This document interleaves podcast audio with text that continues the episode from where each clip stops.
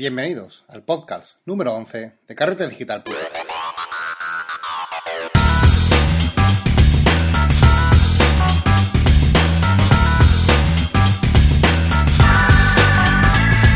Hola, otra semana más a este podcast.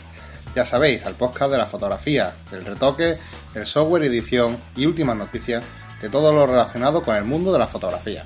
Estáis en el podcast de fotografía de Carrete Digital. Bueno, y como ya sabéis, en esta semana se publica la revista de, de fotógrafo nocturno. Lo podéis encontrar en fotógrafonocturno.com. Y os lo recordamos porque la semana pasada estuvimos hablando de ese regalo que iba a hacer de 1000 euros a los 200 primeros usuarios que, que utilicen ese código que está dentro de la revista. A ver una página dedicada a nuestro podcast, a carretedigital.com. Y dentro de, de ella vais a ver localizar un código de descuento con el que podréis o os va a dar acceso a un mes totalmente gratis para nuestro curso de fotografía de carrete digital. Así que nada, en esta semana ya sale y ya podéis utilizarla. Estad pendiente porque solamente estará disponible para los 200 primeros. También voy a anunciar que después de mucho meditarlo me he creado un Twitter. Sí, por fin, estamos en Twitter, en la red social. Estoy con el nombre de arroba carrete-digital. Esta decisión pues la he tomado después de que varias personas, amigos míos, me dijesen que, bueno, que hay mucha gente en esta red social que la utiliza y es un medio más y tampoco me, me va a costar mucho mantenerla porque puesto que voy a ir publicando también allí los enlaces y ya podéis seguirme. Así que nada, agradezco también a arroba madrillano por sus consejos y por ayudarme a, a, a meterme y a iniciarme en esta red social. Eh, os, también os aconsejo a que lo sigáis en su podcast. Tiene un podcast muy bueno y, y, una página web que es difícil de definir porque es un hombre que habla de muchos temas y la verdad que va a estar bastante interesante, está muy, muy curioso y os lo recomiendo. Y además eh, vais a hablar o vais a escuchar directamente al dueño de todo Internet. Sí, sí, sí, como estáis escuchando. Arroba madrillano. Eh, os aconsejo que os paséis por su web, por su, por su Twitter y que lo conozcáis porque merece la pena. Es un, es un crack. Un saludo desde aquí. Voy a empezar con, con, una pregunta que tenía aquí pendiente de esta semana que nos la ha hecho Carlos de Sevilla. Y me pregunta sobre también una pregunta de WordPress. Como vemos ya la gente se está animando con el WordPress. Y me está comentando que, que tiene una página web, tiene una, un sitio web, un site, y necesita introducir para sus posts, para sus entradas, imágenes eh, libres de derecho, que si sabía cómo o alguna forma de cómo hacerlo de forma más fácil, puesto que él estaba buscando en Google, le era muy tedioso encontrar fotografías que, que le viniesen bien para sus entradas y me estaba pidiendo un poco de ayuda. Pues mira, Carlos, te aconsejo desde aquí que utilices un plugin que se llama Image Inject, ¿de acuerdo? Image Inject. Es un plugin totalmente gratuito y lo que va a hacer este plugin es cuando lo instales y lo actives, cuando vayas a escribir una entrada, justo abajo del todo te va a aparecer un cuadrito donde vas a poder eh, hacer una búsqueda y directamente en el mismo post que estás creando, o sea, en la misma entrada, sin tener que salir, ni buscar, ni irte afuera, nada, nada, nada, exactamente en la misma página donde estás escribiendo la entrada, te va a aparecer fotografías relacionadas con lo que busques. Eh, eso sí, una cosa, como este servicio todavía es, como, como casi todo, está en inglés, las búsquedas intenta, intenta hacerla en inglés, ¿de acuerdo? Para que te dé mejores resultados. Te lo recomiendo, va muy bien y además es el que yo utilizo, así que eh, te digo que te va a ir bastante bien, te lo recomiendo. Hoy vamos a hacer un podcast un poquito más corto porque la semana pasada me colé con mucho con la duración. Fuimos a, nos fuimos a los 50 minutos casi.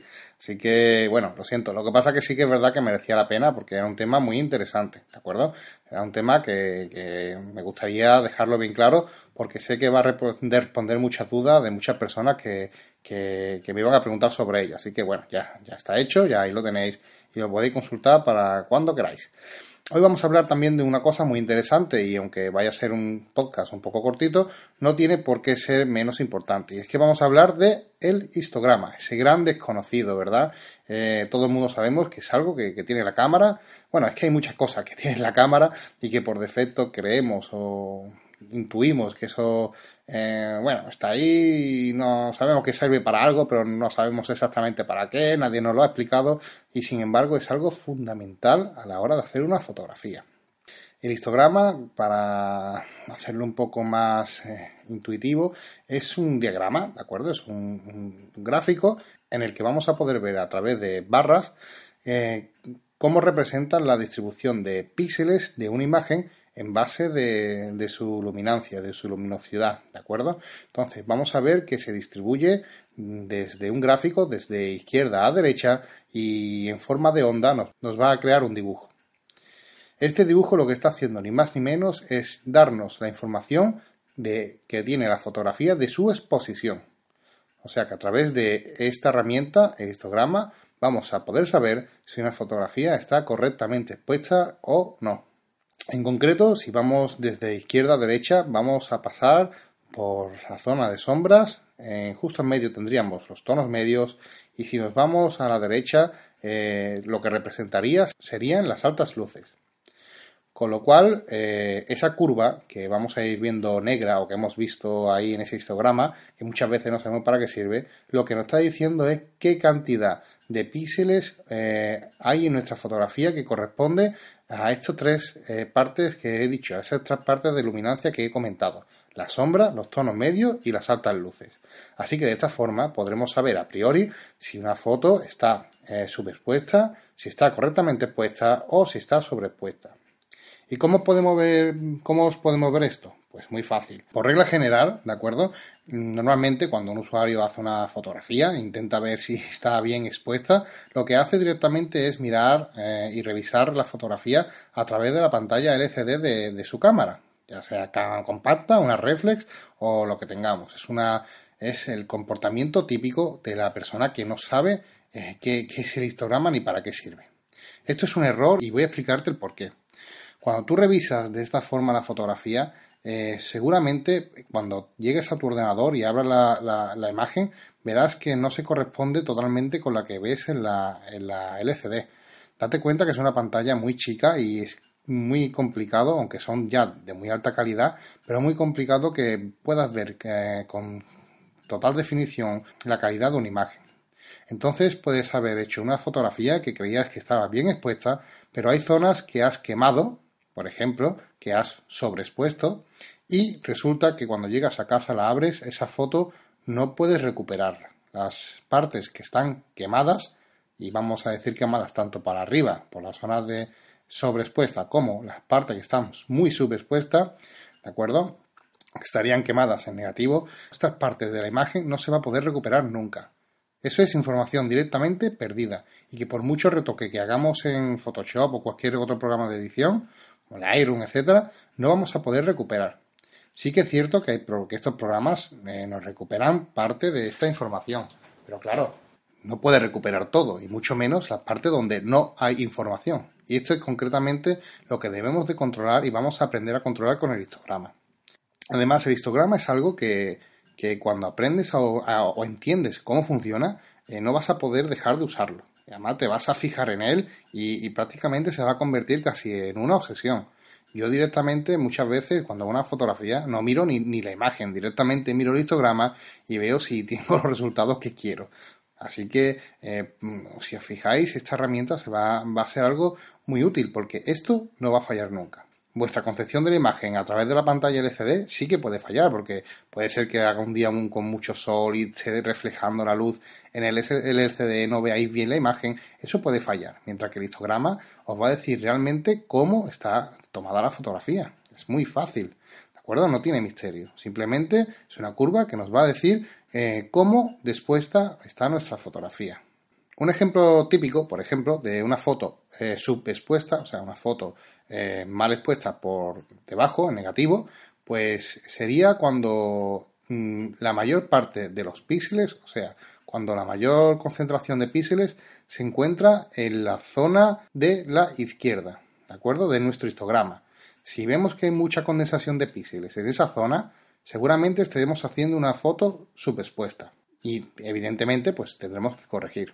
Pero si esa tendencia la encontramos en el lado derecho, el mayor rango de píxeles se encuentra ubicado en la zona derecha de la imagen, lo que nos está diciendo el histograma, o lo que nos está cantando, es que tenemos una foto sobreexpuesta, la estamos quemando. Y que evidentemente, pues también vamos a tener que corregir. Una fotografía con una exposición correcta es aquella en la que los píxeles se distribuyen tanto en el rango de sombras, tonos medios y altas luces de una forma homogénea en todo el área lumínica de la fotografía y vamos a, tener información tanto en sombras como en medios tonos como en altas luces. Las tres, las tres partes tendrían que tener información y compensada, ¿de acuerdo? Con un equilibrio entre, entre las tres, para que nuestra fotografía esté bien expuesta. Ahora, ¿esto es siempre así? No, depende. ¿Y de qué depende? Pues bueno, depende del tipo de fotografía que estamos haciendo. Evidentemente, si estamos haciendo una fotografía en la que hay un fondo muy grande, oscuro, por ejemplo, imagínate que estamos haciendo una fotografía en un teatro donde está solamente el actor en medio y hay un gran fondo negro, la imagen, cuando hagamos la fotografía, si, aunque la hagamos bien expuesta y veamos que todo está bien, el histograma, va a salir un histograma balanceado a la zona izquierda, a la zona eh, de subexposición, en la zona de sombras. Claro, si nos fijamos en el histograma solamente a rajatabla, pues vamos a interpretar que podemos estar haciendo una foto subexpuesta, pero no es así, porque la foto está bien expuesta, simplemente que hay mucha información de sombras y lo único que nos está diciendo el histograma es que eh, en esta imagen eh, la zona de las sombras tiene mucha información y es correcto, puesto que gran parte de la imagen es negro Así que no todo lo que está en un lado o hacia otro significa que esté subexpuesto o sobreexpuesto. Dependerá siempre del tipo de escena a la que estemos fotografiando. Por eso es importante saber cómo funciona y cuándo estar en un lado y tener una buena exposición es correcto o cuándo estar en el otro y tener una buena posición es correcto. ¿De acuerdo? Pero, claro, esto se hace a través de la experiencia. Te recomiendo que a partir de ahora te fijes en esta herramienta y que empieces a utilizarla siempre en cada imagen que hagas. Yo te recomiendo que utilices esta herramienta a partir de ya y que cojas la cámara y que siempre que hagamos una fotografía eh, te pares, te pares un segundo y pienses eh, cómo has hecho la fotografía, eh, la compruebes directamente en la cámara y a la vez la compares también con el histograma y digas, oye, mira, voy a analizar el histograma según esta imagen. Y cuando vayas analizando una y otra y otra y otra imagen, vas a coger una soltura con el histograma que mm, seguramente ya no te haga falta ni ver la, imagen, como te he comentado que me pasa a mí. Directamente veo el histograma y veo si, lo obtengo correctamente los resultados. Y date cuenta que también que de esta forma puedes controlar si se te ha escapado alguna alta, alta luz o has quemado información por tanto por arriba como por abajo. Es una forma bastante fácil y rápida de comprobarlo. Como ya os he comentado antes, eh, el histograma después podemos retocarlo en nuestro programa de edición. Tanto Photoshop como en Lightroom y otros programas de edición se puede retocar lo que es el histograma y conseguirlo a través de los niveles. La herramienta de niveles nos permite precisamente esto, hacer que el histograma se distribuya mejor a través de todos los aspectos de la, de la luminancia, tanto sombras, tonos medios como altas luces. Pero recordad que este tipo de retoque es limitado y que no se puede recuperar partes que directamente no existen, como las partes quemadas tanto por arriba como por abajo. Así que mucho cuidado a la hora de hacer vuestra fotografía, revisad siempre el histograma para que no perdáis ninguna imagen. Muchas gracias por estar otra semana más detrás de, de este podcast y si te gustan los podcasts que estoy realizando, pues te animo, te animo a que lo compartas, a que lo difundas y si quieres, pues una cosa que me ayuda mucho y a crecer y a seguir es los comentarios y las valoraciones de 5 estrellas, tanto de iTunes como de iBox. Así que bueno, es Navidad, si queréis hacer un regalo, os animo a que me deis una valoración. Muchas gracias y espero en el próximo programa. Un saludo.